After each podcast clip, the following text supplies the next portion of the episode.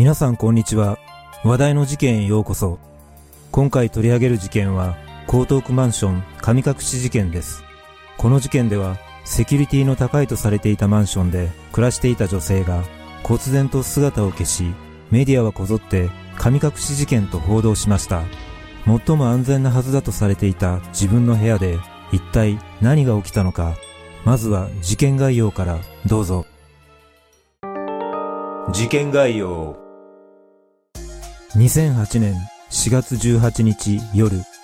東京都江東区に住む会社員の女性 T さん、当時23歳が自宅マンションから忽然と姿を消した。当日午後8時40分過ぎ、T さんと同居していた姉は仕事を終えて帰宅したところ、玄関に鍵がかかっておらず、玄関付近の壁に血痕がついていたことを不審に思い、警察に110番通報した。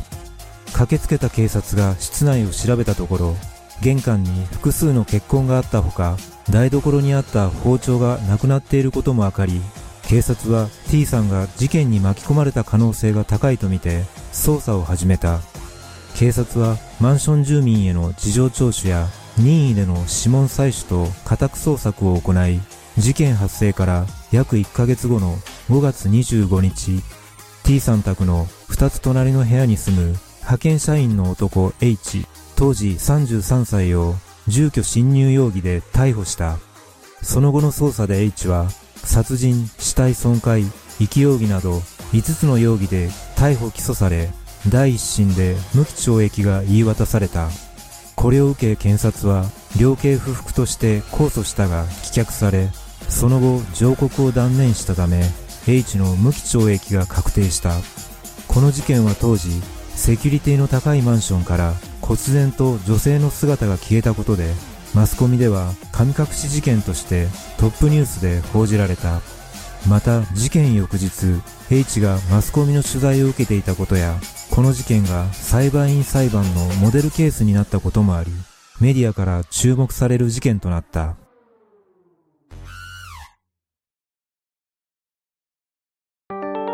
事件当日の経緯。現場となったマンションは JR 塩見駅から徒歩5分ほどの場所にある9階建て新築ワンルームマンションで T さんは9階に姉と2人で暮らしていた。T さんと姉は事件の約1ヶ月前にこのマンションに引っ越してきたばかりで当時は3分の1ほどが空室で事件当日も T さんの両隣の部屋は空室のままだった。このマンションには監視カメラやオートロックなどの防犯設備が多く設置されており T さんらがこの物件に住むことを決めた理由の一つだったとされている。事件当日4月18日午後7時10分頃 T さんの姉が今から帰るよと T さんにメールを送っている。午後7時19分頃自宅近くのスーパーで買い物をする T さんの姿がスーパーの防犯カメラに映っており、その後すぐ T さんから姉に、もう着いたよとメールが届いている。午後7時31分頃、T さんが自宅マンションの防犯カメラに映っていたのを最後に行方がわからなくなった。そしてちょうどこの頃、姉が近くのスーパーで買い物をする姿が防犯カメラに映っていた。午後8時40分過ぎ、姉が帰宅すると玄関の鍵が開いており部屋が散らかっていることに気づいた5分ほど経っても T さんが帰らないため姉は T さんに電話をかけたが繋がらず T さんにどこにいる家鍵かけてないよとメールを送信するも返信はなかった。その後姉はマンション内を探し回ったが結局 T さんは見つからなかった。部屋に戻った際、姉は玄関の壁に血痕があることや、部屋の床に半分に切れたタオルがあるなどの異変に気づき、午後9時15分頃、警察に通報した。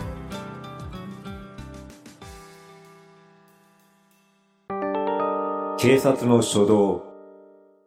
通報を受けた警察はマンション内のどの防犯カメラにも T さんが外出した記録が残っておらず不審な人物がマンション内に出入りした形跡もなかったことから早い段階で捜査の目はマンション内に向けられていた事件の翌日にはマンション全室を対象にした任意の家宅捜索を行い後に逮捕される H もそれに応じていた。この家宅捜索は T さんがマンション内のどこかの部屋で監禁されている可能性を念頭に置いたものだった。警察は H の部屋を訪れた時、部屋にたくさんの段ボール箱が積まれていたため、いくつかの段ボール箱の中身を確認しているが、事件に関わるようなものは出なかった。この時 H は、自ら他の段ボール箱も確認するように促しているが、警察は全ての段ボール箱を確認することはせずに、H 宅での家宅捜索を終えている。しかし、この時確認しなかった段ボール箱には、切断された T さんの遺体の一部が入っていたことが、後に判明している。H は怪しいものが入っていない段ボール箱を確認させることで、他の段ボール箱は見ないとの確信の上で、警察に確認するよう促していたことが分かった。この時警察は、まんまと H の策略にはまり、H の犯行を見逃すこととなった。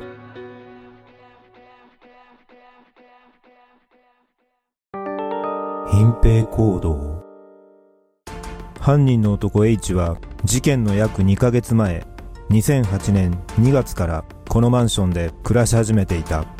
H と T さんの部屋は共に9階にあり T さん宅の2つ隣の部屋に H は住んでいた事件当時9階には H と T さんら以外には誰も入居しておらず、2人に面識はなかったが、H は犯行1週間前にマンション内で T さんを見かけ、狙いを定めていた。事件当日、4月18日午後6時過ぎ、仕事から帰宅した H は T さんを拉致するため待ち伏せを始め、午後7時半過ぎに T さんが自宅の玄関ドアを開けて家に入った瞬間、H はドアの隙間に手を差し入れて室内に侵入した。この時 T さんは玄関でブーツを脱いでいるところだったが驚いた T さんが悲鳴を上げたため H は T さんの顔面を殴打し T さんはその場にうずくまった。H はうずくまっている T さんを台所にあった包丁で脅しながら奥の部屋へ連れて行き部屋にあったタオルで両腕を縛りジャージで T さんの顔を覆った。その後 H は自分の部屋に連れ込むため T さんに包丁を突きつけながら部屋を出て行ったがその際玄関の壁に H の指紋が残りそれが犯人を裏付ける決定打となった。H は自分の部屋に連れ込んだ T さんを部屋にあったビニール紐で手足などを縛りその後も監禁を続けた。午後10時20分頃 T さんの姉から通報を受けた警察が H 宅に事情聴取に訪れたが H はアダルトビデオを見ていたため対応はしなかった。午後10時40分頃外の様子が騒がしくなったことに気づいた H は外の様子を見るため玄関を出て行ったところ警察から事情聴取を受けた。この時 H の想定以上に事件の発覚が早かったことで犯行の発覚を恐れ逮捕される恐怖心から T さんの殺害を決意したという。午後11時頃 H は T さん宅から持ってきた包丁で T さんの首を刺し殺害した。H は T さんを殺害後遺体を包丁2本とノコギリでバラバラに切断し冷蔵庫の中やベッドの下段ボール箱などに遺体を入れ一部はトイレに流すなどの隠蔽を図っている。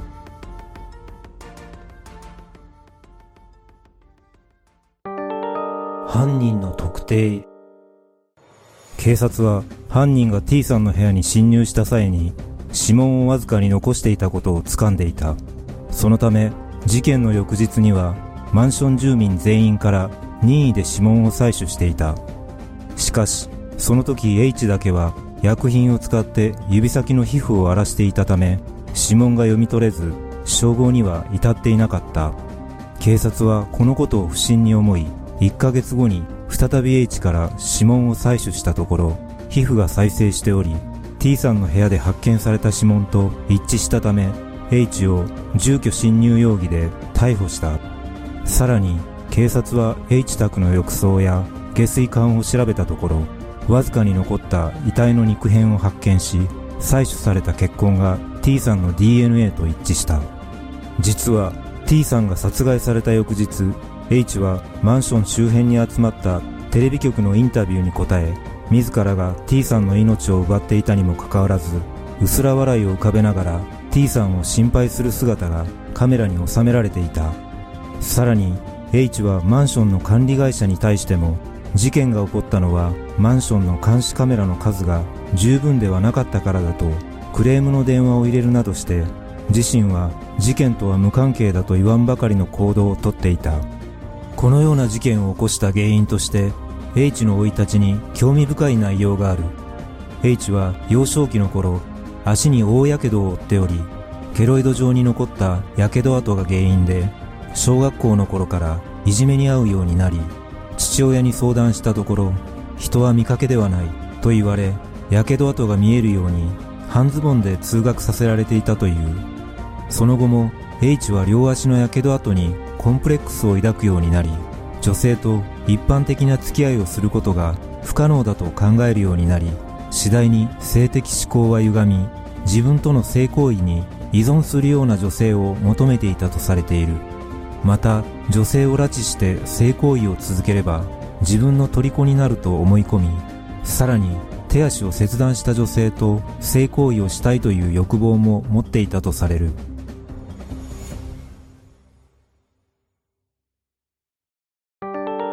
謎の現象。実はこの事件には事件内容とは別の側面で話題になった謎の現象がある事件後テレビのニュース番組で外からヘリコプターで事件現場の様子を撮影した際に現場となった部屋のベランダで不可解な現象が起きている問題となったその映像とはこの映像を見ると確かに誰もいないはずの部屋の網戸らしきものが勝手に動いているのが確認できる。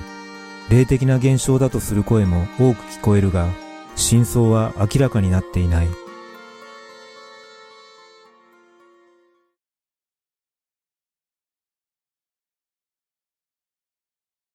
この事件で H は犯行の残忍さとは裏腹に極刑を免れ無期懲役刑となっています。このことで死刑賛成派、反対派の双方の意見が分かれた事件でもありました。東京地裁は判決理由として死刑判決には相当強い悪質性が認められることが必要となるが、この殺害では必要な攻撃を加えたものではなく残虐極まりないとまでは言えない。自ら罪を悔いており死刑は重たすぎると結論付けています。おそらくこの説明は T さんの死に至るまでのものだと思われますが、死後、H が証拠隠滅のために T さんの遺体を細かく切断して下水に流したなどの行為は残虐極まりないものだと言わざるを得ないと思います。判決文では、後半にて H は逮捕されてから一度も死刑以外のことは考えたことはなく、上場酌量や無期懲役など少しも思っていませんと証言していますが、逮捕直後の H は誰かにはめられたと話したとされており、血液反応という物的証拠が提示されるまでは犯行を否認していたという情報もあるため、本心とは考えにくいところがあります。今回の事件はセキュリティの高いマンションで起きた犯行ということもあり、社会や一人暮らしの女性に与えた衝撃は計り知れないものがあると思います。改めて自身の安全を守るのは防犯カメラや警備会社ではなく自分自身なのだと感じます。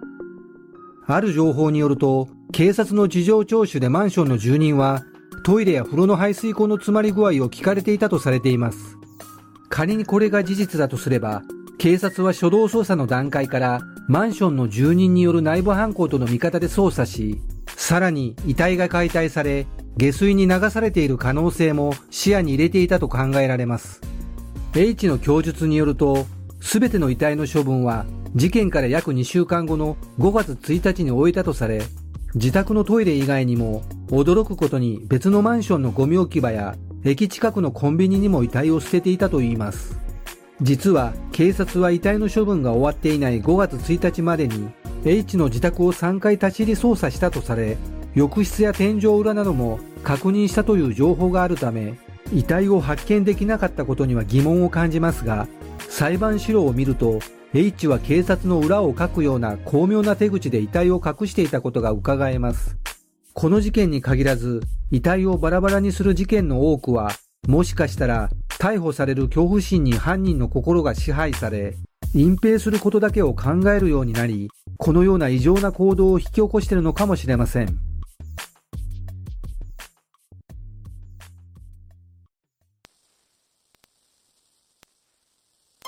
最後までご視聴いただきありがとうございます。それではまた次回の動画でお会いしましょう。さようなら。